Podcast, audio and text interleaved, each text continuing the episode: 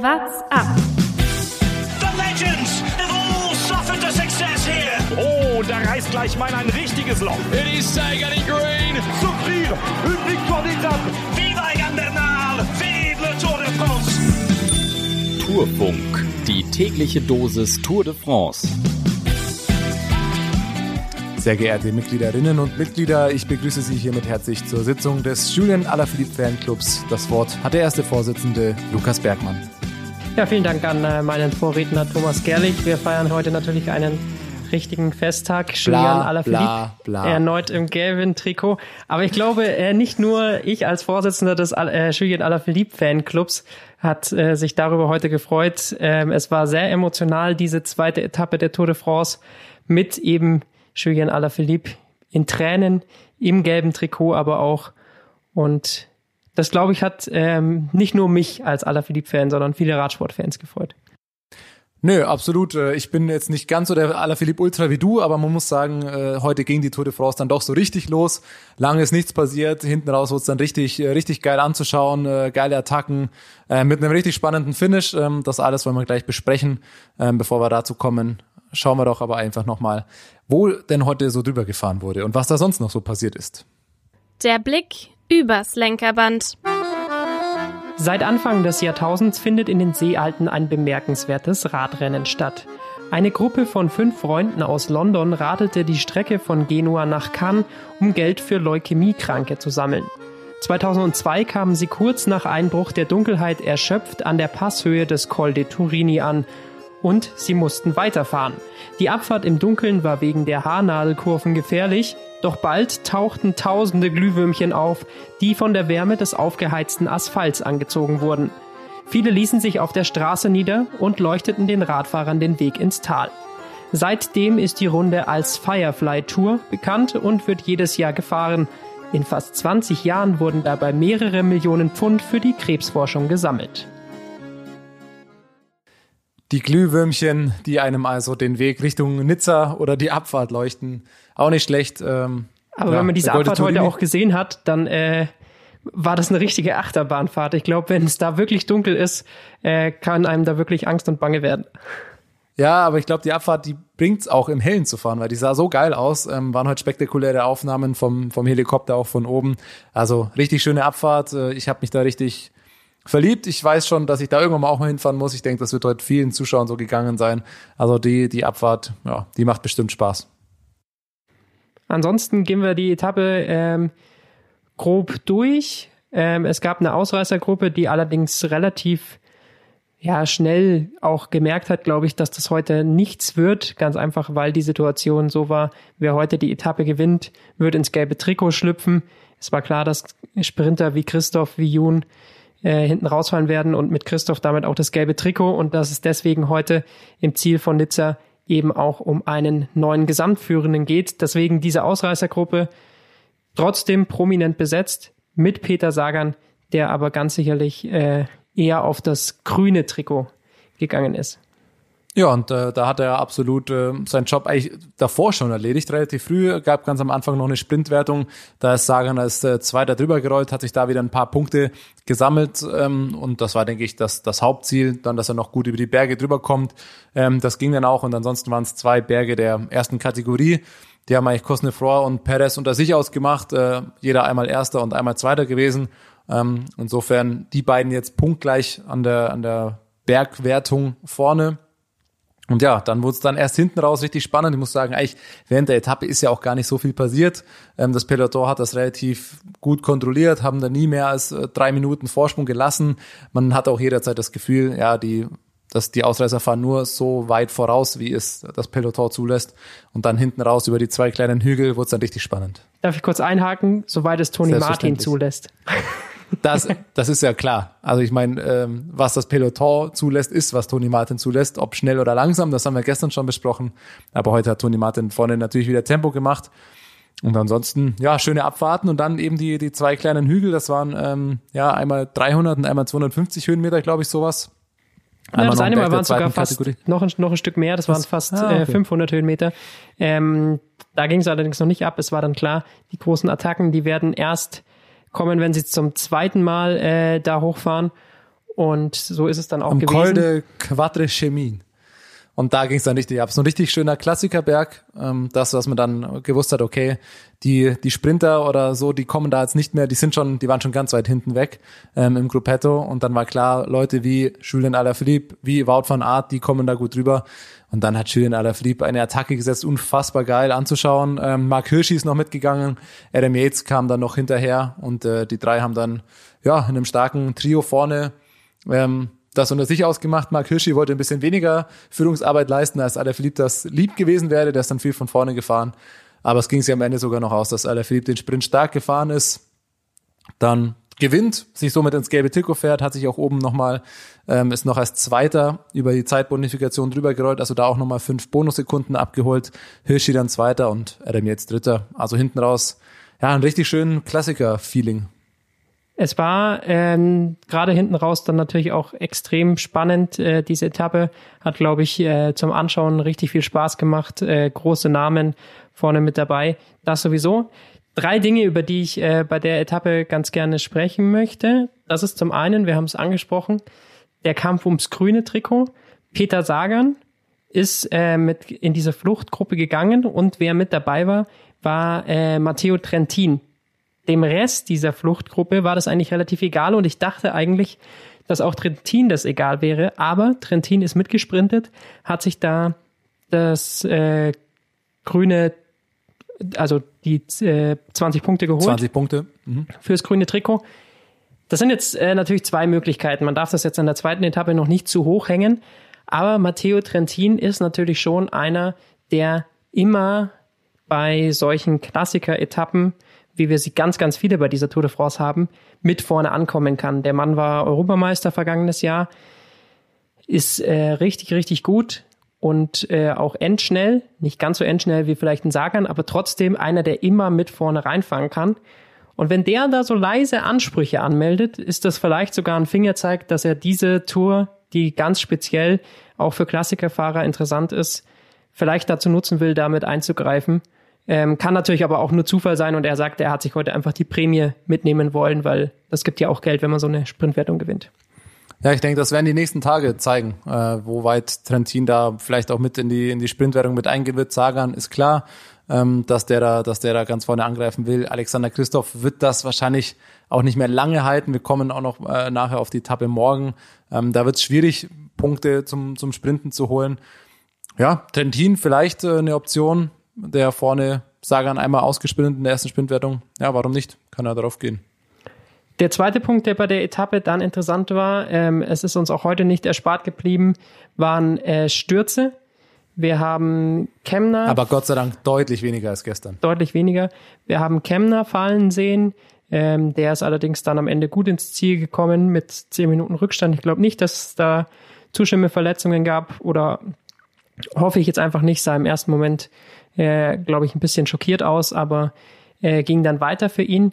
Ähm, ganz äh, böser Sturz, der also in dem Sinne böse für das Team Education First sein könnte, ist, dass äh, Martinez, der Sieger der Dauphiné, gestürzt ist. Und der hatte dann eine ganz blöde Situation, weil das war genau am äh, kurz vorm Berg. Und der ist dann da irgendwie wieder rangekommen, aber als dann die Post abging, hatte der schon, glaube ich, einen Puls von über 200 oder an die 200 ran. Und dann war es, glaube ich, schwierig für ihn. Und dann ist er zurückgefallen, hat jetzt schon äh, einen ordentlichen Rückstand von zwei Minuten kassiert. Ja, absolut. Das war bitter, eigentlich mit anzuschauen. Der, der Mann, der ist, äh, du hast gesagt, hat sich richtig wieder rangefahren. Es waren ja zwei Hügel hinten raus. Bis zum Fuße des zweiten, also des letzten Hügels, war er eigentlich dann doch wieder dran. Habe ich noch da stark doch noch einen Helfer bekommen, der ihn da, der ihn da ranfährt und ähm, kann er dann doch noch vorne bleiben. Aber am Ende hat er dann ja, doch richtig viel kassiert. Es waren sogar, du hast gerade zwei Minuten gesagt, er hat am Ende sogar drei Minuten 38 kassiert. Ach, drei Minuten ähm, 38. Zwei Minuten, okay. ja, zwei Minuten, das verwechselst du jetzt, glaube ich, waren Fabio Aru. Stimmt. Und das ist der Punkt, den man heute setzen kann, wie man sie so ganz gerne nennt, die erweiterten Favoriten. Also Fabio Aru und Martinez waren jetzt vielleicht nicht die absoluten Favoriten auf die Top 3 oder Top 5, aber Martinez als äh, Sieger der Dauphiné-Rundfahrt sicherlich zum Kreis der erweiterten Favoriten und Mann, auf den man achten musste. Ich meine, da haben sich heute zwei Fahrer eigentlich schon aus dem absoluten äh, Top-Platzierungen verabschiedet. Ja, und das ist eben auch eine Erkenntnis, die man dann äh, aus dieser Tour-Etappe ziehen muss. Und dann der dritte Punkt geht um genau die drei, die vorne rausgefahren sind am Ende. Es waren äh, Julien Alaphilippe, es waren äh, Mark Hirschi und es waren Adam Yates. Ich will mal Mark Hirschi, äh, der überragend gefahren ist, äh, da herausheben. Allerdings auch rausnehmen bei der Diskussion, die ich jetzt anstoßen möchte. Und zwar Julian Alaphilippe und Adam Yates sind am Ende nicht Volltempo ins Ziel gefahren. Natürlich dann, als sie gesprintet sind, schon. Aber sie haben nicht durchgezogen, um wirklich viel Zeit vor dem Rest des Feldes mitzunehmen. Ihnen war der Etappensieg wichtiger. Und da ist tatsächlich dann schon die Frage, ob das nicht ein Fingerzeig ist äh, für diese Tour de France, dass die beiden wirklich erstmal überhaupt nicht aufs Gesamtklassement gehen wollen. Adam Yates hatte das vorher äh, schon relativ deutlich angekündigt. Philippe hat so ein bisschen gesagt, dass er ähm, da nicht drauf schielt. Konnte man nach dem vergangenen Jahr aber nicht so ganz glauben. Nach dieser Etappe heute muss ich sagen, so ein leichtes Indiz, dass sie da nicht voll durchgezogen haben, um möglichst viel Zeit mitzunehmen, sondern da den Sieg äh, eher priorisiert haben von dieser einen Etappe. Vielleicht ein Fingerzeig. Würde ich teilweise mitgehen. Bei Adam Yates kann ich mir das vorstellen. Bei Julian Alaphilippe würde ich, würde ich das nicht sagen. Beziehungsweise, ja, eigentlich nicht, ich glaube, das ist noch zu früh. Beziehungsweise glaube ich, dass es da im Endeffekt auf dasselbe rauskommt. Also das gab ja die zwei Optionen. Entweder sie, sie ziehen voll durch, sie hatten, glaube ich, 18 Sekunden Vorsprung auf dem äh, letzten Kilometer oder äh, auf den letzten eineinhalb. Hätten sie da voll durchgezogen, hätten sie vielleicht noch 10 bis 15 Sekunden Vorsprung retten können auf das Peloton, hätten sich dann aber da schon Vollgas kaputt fahren müssen und ein Alaphilippe hätte riskiert, dann doch nur Zweiter oder Dritter zu werden und dann eventuell eigentlich ja wieder die Zeitbonifikation liegen zu lassen, die er als Sieger der Etappe holt. Insofern glaube ich, dass die These fast zu weit geht, weil Alaphilippe dann am Ende bei ihm geht es dann um den Etappensieg, der bringt ihm genauso viel. Und sie hätten, selbst wenn sie Vollgas durchgezogen wären, glaube ich auch nicht, sie hätten noch Zeit verloren, weil es war ja genau diese, dieser letzten eineinhalb oder letzte Kilometer, der stark mit Gegenwind war. Und da hätten die drei vorne einfach, äh, glaube ich, nicht mit dem ranrollenden Peloton mithalten können und hätten da sowieso Zeit verloren. Insofern glaube ich, ja, am Ende geht es da um zwei oder drei Sekunden und dann überwiegt wahrscheinlich auch der emotionale Wert eines Etappensiegs. Äh, Alaphilippe hat es ja auch im Interview danach gesagt, er hat ja jetzt lange kein Rennen gewonnen. Es war für ihn Zeit, es mal wieder eins zu gewinnen. Ähm, er hat auch ja sofort gesagt, er widmet diesem Sieg seinem Vater. Also für ihn war es, glaube ich, vor allem die emotionale Geschichte, dieses Rennen zu gewinnen. Und da denkt man dann nicht mehr drüber nach, ah, vielleicht habe ich am Ende noch drei Sekunden oder zwei Sekunden mehr Vorsprung, wenn man da durchzieht. Genau, der Mann hat einen schwierigen äh, Sommer hinter sich. Vater ist äh, Ende Juni gestorben. Das äh, hat ihn schwer mitgenommen, mit dem war er sehr, sehr eng verbunden und das hat er dann eben äh, im Ziel dann auch gesagt, dass er diesen Sieg ihm widmet. Äh, deswegen war dieser Sieg für ihn besonders emotional. Besonders überraschend war er ja eigentlich nicht. Wenn man sich dieses Profil angeguckt hat, dann war es vorher eigentlich genau das Profil von Alaphilippe, das wir aus dem Vorjahr von seinen Attacken kennen. Und umso erstaunlicher ist es, dass ihn da die anderen Teams überhaupt nicht dran hindern konnten. Also es scheint wirklich Etappenprofile zu geben, weil ich glaube nicht, dass irgendein anderes Team das so wollte, dass hier Alaphilippe jetzt wieder im gelben Trikot ist. Ja, da müssen wir, da müssen wir, da muss ich mich drüber aufregen. Und damit kommen wir eigentlich schon zur nächsten Kategorie. Ausreißer und Ausrutscher. Ich möchte da direkt mit den Ausrutschern anfangen, weil das schließt direkt daran an, an dem Punkt, den du gerade angefangen hast. Wout von Art. Es gibt Leute, die haben dich in ihrem Fantasy Manager Team und die haben sich heute zu ihrem Road Captain gemacht, weil sie denken, an einem Tag wie heute, das Finish Alaphilippe gegen Wout van Art kennen wir, wir haben es bei Mailand Sanremo gesehen, du bist stärker als Julian Alaphilippe. Und dann fällt dieser Tom Dumoulin einfach vom Fahrrad runter, weil er sich irgendwie nach hinten umguckt oder was auch immer und Wout van Art hilft lieber mal dem Tom Dumoulin wieder aufs Rad aufzusteigen und schiebt ihn an, anstatt über diesen letzten Hügel da drüber zu brettern und vielleicht noch ins Finish eingreifen zu können. Das ist für alle Fantasy-Fahrer, äh, Trainer, Aufsteller, wie man das jetzt auch immer nennt, natürlich ein herber Schlag. Ja, damit meine ich mich. Äh, und ich möchte dir den Tipp mitgeben, lieber Wout von Art, fahr nicht für Tom, fahr für Thomas. Ich brauche dich. Ich hänge ganz weit, ganz weit hinten drin. Du musst mir jetzt bitte mal ein paar Punkte liefern. Und Tom Dumoulin, bitte auch einfach nicht so leicht vom Fahrrad fallen. Das war ja peinlich. Also Thomas ist auf jeden Fall im Gruppetto des Fantasy-Teams angekommen wegen äh, Wout van Art. Ja, aber klar, der Typ äh, ist leider eingespannt bei Jumbo und das ist ein bisschen schade, weil wir haben seine Klasse bisher gesehen in dieser Saison. Den würde man natürlich gerne um Etappensiege mitsprinten sehen. Wenn er vielleicht damit drüber gefahren wäre, hätte man vielleicht da zumindest äh, noch ein bisschen was von, von Wout van Art gesehen. Aber ähm, Alaphilippe ist verdammt, verdammt stark äh, zurückgekommen, obwohl viele ihn äh, vorher der Tour jetzt schon auch ein bisschen abgeschrieben hatten, ich auch. Und es war eine Etappe, in der, obwohl die Teams damit gerechnet haben, dass er ausreist, es keiner verhindern konnte. Und das ist äh, schon mal wieder eine Ansage vom, von dem Mann, der letztes Jahr so lange das gelbe Trikot getragen hat und es jetzt auch schon wieder trägt. Ähm, mal schauen, wie sich das weiterentwickelt. Ausreißer, du hast gerade das Gruppetto angesprochen. Und das äh, hängt, hängt auch mit unserem Ausreißer heute zusammen. Die Kameraperspektiven. Wir haben heute zwei Dinge gesehen, die, die man lange oder die man teilweise noch nie gesehen hat und die man öfter sehen sollte. Und zwar waren das äh, zum einen eben das Gruppetto. Und das war äh, besonders schön zu sehen, dass äh, da mal so ein paar Eindrücke, also klar, es war sowieso ähm, der Fall, dass Alexander Christoph zurückgefallen ist. Deswegen war da eh immer äh, ein Kameramotorrad bei ihm. Den Mann im gelben Trikot, den hat man oft gesehen. Und aber auch zum Schluss, ähm, und das war eine der herrlichsten Szenen in dieser Etappe, meiner Meinung nach. Es wurde ja eine Runde gefahren. Zum Schluss zweimal in äh, Nizza. Es ging eben zweimal auf denselben Anstieg rauf, einmal nicht ganz so weit wie davor. Aber dadurch ähm, hätten rein theoretisch natürlich die vordersten Fahrer das Gruppetto vielleicht einholen können. Und äh, ja, während die schon in ihrer ganz heißen Rennphase waren, ist das Gruppetto gerade unten zum ersten Mal durch Nizza durchgefahren und das hat man dann kurz gesehen. Und ich sag mal so, natürlich weiß ich, dass es nicht stimmt, aber es sah so aus, als hätte ich mich da auch mit hinten dran hängen können. Das war spektakulär. Also das sah wirklich so aus. Das Einzige, was gefehlt hat, ist, dass Alexander Christoph gleich noch absteigt und sich noch ein Eis holt oder einen Kaffee oder so. Ja, das war spektakulär, das war so herrlich anzuschauen, weil du hast es gesagt, es war genau die Rennphase, wo es vorne schon voll abging. Äh, man merkt, oh geil, es wird, man richtet sich auf, weil es wird spannend anzuschauen und Zwischenschnitt Gruppetto hinten und die bummeln da, die, wie so eine Als-Herren-Truppe, die äh, im Stadtbummel durchfährt und ach ja, hier ist ein nettes Café, da setzen wir uns doch mal rein. Ach, das war wunderbar anzuschauen. Hat mir, hat mir sehr gut gefallen. Kennst du das aus diesem? Ganz abgesehen da. Kennst du das ja? aus diesen Filmen, wenn äh, da gibt's ja oft manchmal so Gegenschnitte, so diese, wenn gerade irgendwo so eine Verfolgungsjagd ist oder sowas mit dramatischer Musik und dann wird so in die Kaffeeküche oder sowas umgeschnitten und dann so eine so eine Leiermusik oder so drunter kommt. So hätte man das äh, noch musikalisch untermalen können. So ungefähr. Also es war wirklich, also wie langsam die um die Kurve gefahren sind, dass er, also die hatten ja wirklich auch gar kein Interesse da noch irgendwie schnell, die haben ja am Ende auch, was weiß ich, 25 Minuten Rückstand gehabt, ist ja auch vollkommen normal. Das ist, was nicht normal ist, dass das gelbe Trikot im Gruppetto hinten drin steckt und dass man das Gruppetto dann eben so oft sieht, weil in keiner anderen Konstellation hätte der Regisseur da nochmal das Gruppetto hinten gezeigt und äh, das war herrlich. Ähm, schaut man sich gerne an, auch abgesehen davon ich glaube, ich habe noch nie äh, das gelbe Trikot so gespannt gesehen. Also Alexander Christoph ist ja ein Tier von, von Fahrradfahrer. Lecco mio.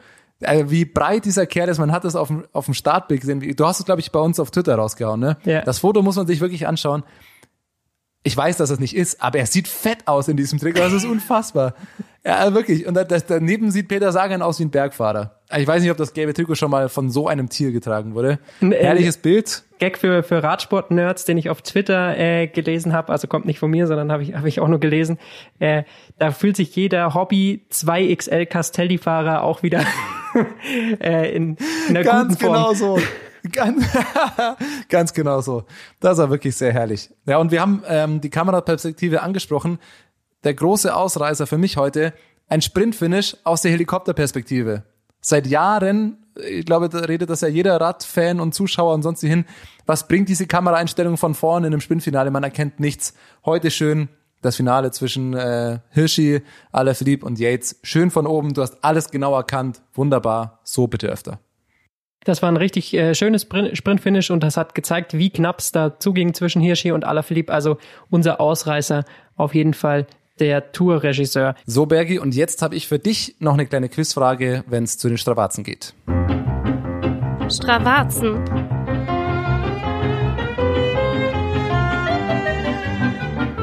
Ja, ich muss zugeben, es gibt heute noch nicht das Hammer-Segment oder die Hammerzahlen. Ähm, ich hätte natürlich gerne was von Alaphilippe rausgefunden.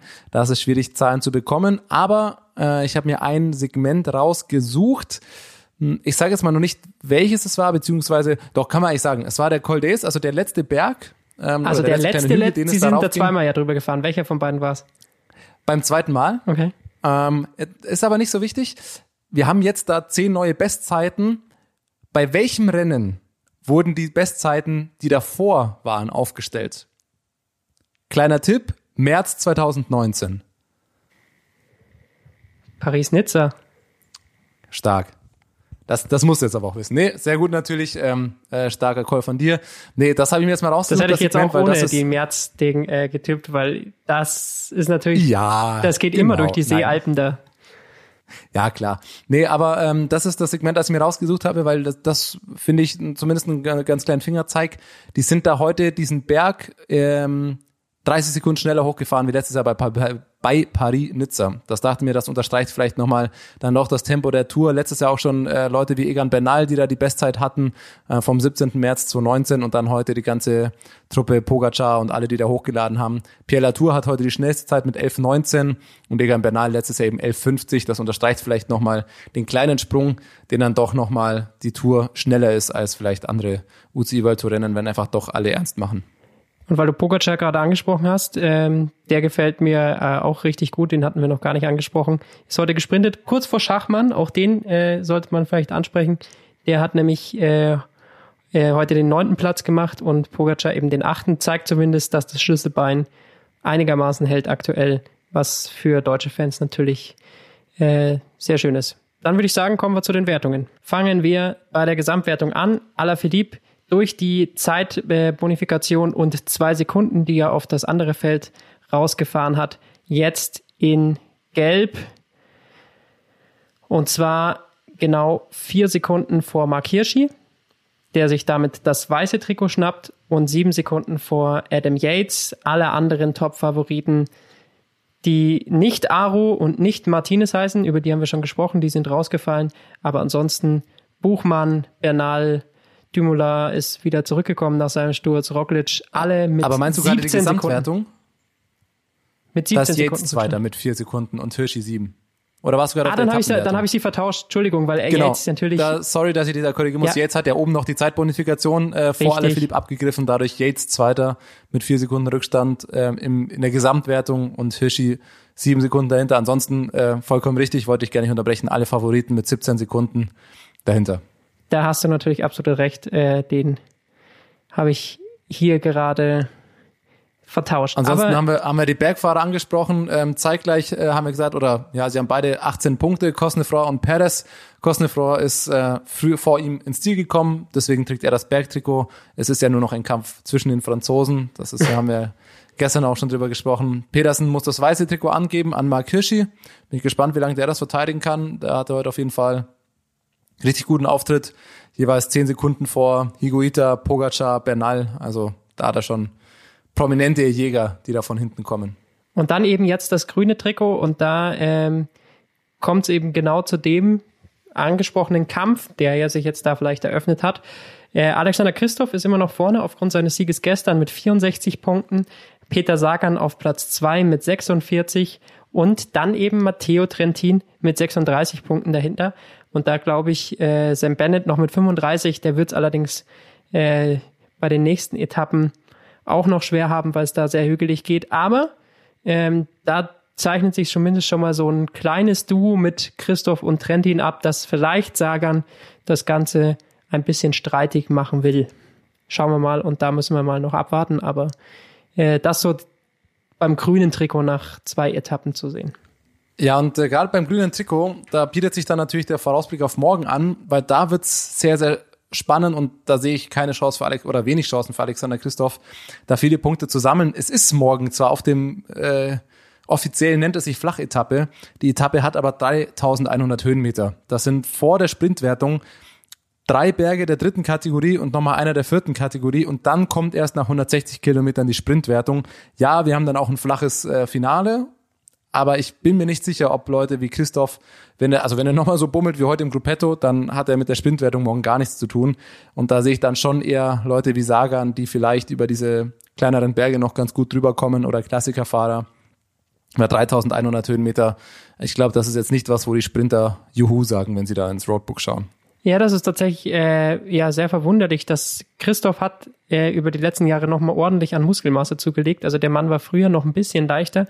Deswegen bin ich da auch gespannt, wie er sich da bei den Etappen macht, weil eigentlich war er früher auch eher so Typ Sagan-mäßig äh, unterwegs und hat auch mal so kleinere Hügel noch besser verkraften können. Aber ich glaube, äh, so wie er aktuell aussieht, wird's da für ihn ziemlich, ziemlich hart. Ich bin aber gespannt, weil so wie das, ähm, wie die wie das Profil morgen aussieht. Wenn es nochmal eine ähnlich starke oder prominente Ausreißergruppe wie heute gibt, könnte das morgen auch was sein, das eine Ausreißergruppe für sich holt. Ähm, weil wir ja, wie gesagt, ein, ein, flaches Finish hinten haben, vorher nie den ganz hohen Berg, aber doch einige. Also vielleicht morgen auch was für, für Ausreißergruppen. Bin ich mal gespannt. Ansonsten, Je nachdem, wie sich die Ausreißer äh, da formieren. Ich könnte mir allerdings vorstellen, Caleb Ewan, der ist leicht genug, um über diese Berge drüber zu kommen. Das Lotto, auch wenn sie weniger Helfer haben, äh, für den fahren werden. Also Caleb Ewan ist morgen schon noch ein Tipp, den ich, äh, den ich habe. Haben wir auch noch gar nicht erwähnt. Äh, natürlich äh, Lotto Sudal ohne Philipp Gilbert, ohne John Degenkolb, die beide nach gestern mit Knieverletzungen aufgeben mussten, äh, also oder beziehungsweise bei Degenkolb offiziell, dass er ähm, die Karenzzeit nicht mehr geschafft hat. Das ist definitiv eine Schwächung für, für Team Lotto Sudal. Ähm, aber Stichwort Schwächung und eben, wenn wir auch nochmal von den Konsequenzen von gestern gehen, das will ich auch nochmal mitnehmen, weil das ist, finde ich, ich weiß nicht, ob ich es über, überschätze, aber ich finde es ist nicht zu unterschätzen, wie viele Helfer schon leichte Probleme haben. Du hast vorhin angesprochen, Kemner heute schon zum dritten Mal gestürzt. Es sah jetzt nicht so aus, als ob er da wirklich beeinträchtigt wäre. Ich hoffe es vor allem. Wir haben heute aber vor dem Etappenstart David Godu schon gesehen, der direkt zum Start das Gesicht verzogen hat und zum Teamfahrzeug hinter musste und etwas behandelt werden musste. Wir haben gerade die gestern gestürzten Amador und Sivakov gesehen, die heute auch nicht mehr ganz mitkamen. Vielleicht schonen die sich auch nur, klar, äh, hoffen wir natürlich. Wir wollen ja alle Topfahrer da sehen. Es wirkt aber schon so, oder es könnte aber auf jeden Fall einen Einfluss haben auf die, gerade wenn man jetzt blickt auf die vierte oder sechste Etappe, dass da Leuten wie Pinot vielleicht äh, die Helfer fehlen. Auf jeden Fall äh, morgen glaube ich schon, dass äh, Sprinter, die einigermaßen über Hügel kommen, dazu zähle ich Jun, dazu zähle ich Sagan, dazu zähle ich Wout van Aert und eben auch ein äh, Trentin, sich da morgen um diese Etappe battlen werden. Also nochmal äh, sowas wie heute werden wir erstmal noch nicht sehen. Das müssen wir dann auf die vierte Etappe am Dienstag verschieben. Auch wenn es morgen einige Höhenmeter trotzdem wieder zurückzulegen gilt. Zum Abschluss, weil ich glaube, wir werden damit mit der Etappe heute durch. Eine kleine Bitte noch an Education First. Schaut, dass ihr eure Räder in den Griff bekommt. Es will nicht jeder so wie heute beim scharfen Start warten, bis TJ van Garderen. Der Mann hat es heute geschafft, zwei Defekte an seinem Rad zu haben, bevor das Rennen losging. Ich weiß nicht, wie das funktioniert. Es musste auf jeden Fall der scharfe Start wegen TJ van Garderen verschoben werden, bis da das mal repariert war. Dann hat er es gleich nochmal irgendwie äh, kaputt gehabt und alles. Also das ist auch erstmal eine Leistung. Morgen vielleicht nicht. Es hat heute nämlich den Zeitplan ein bisschen nach hinten verschoben. TJ oder Education First, wer auch immer schuld ist, bringt eure Räder in Ordnung. Das muss vorm Start noch nicht sein. Typischer TJ. Wir haben, äh, ich habe vor in unserer Tour-Vorschau äh, habe ich TJ Vergaderen und Bauke Mollemer. Das sind immer zwei, die für genau sowas äh, irgendwie in Frage kommen. Ich weiß es ja natürlich nicht, ob es selbst verschuldet war oder nicht, aber es passt einfach äh, zu der Karriere von TJ Van Garderen so ein bisschen dazu, dass äh, sowas kommt. Ansonsten würde ich sagen, äh, hören wir uns morgen nach dieser spannenden Etappe. Ich als äh, aller Philipp-Fan werde heute gut schlafen können. What's up? Der Radsport-Podcast.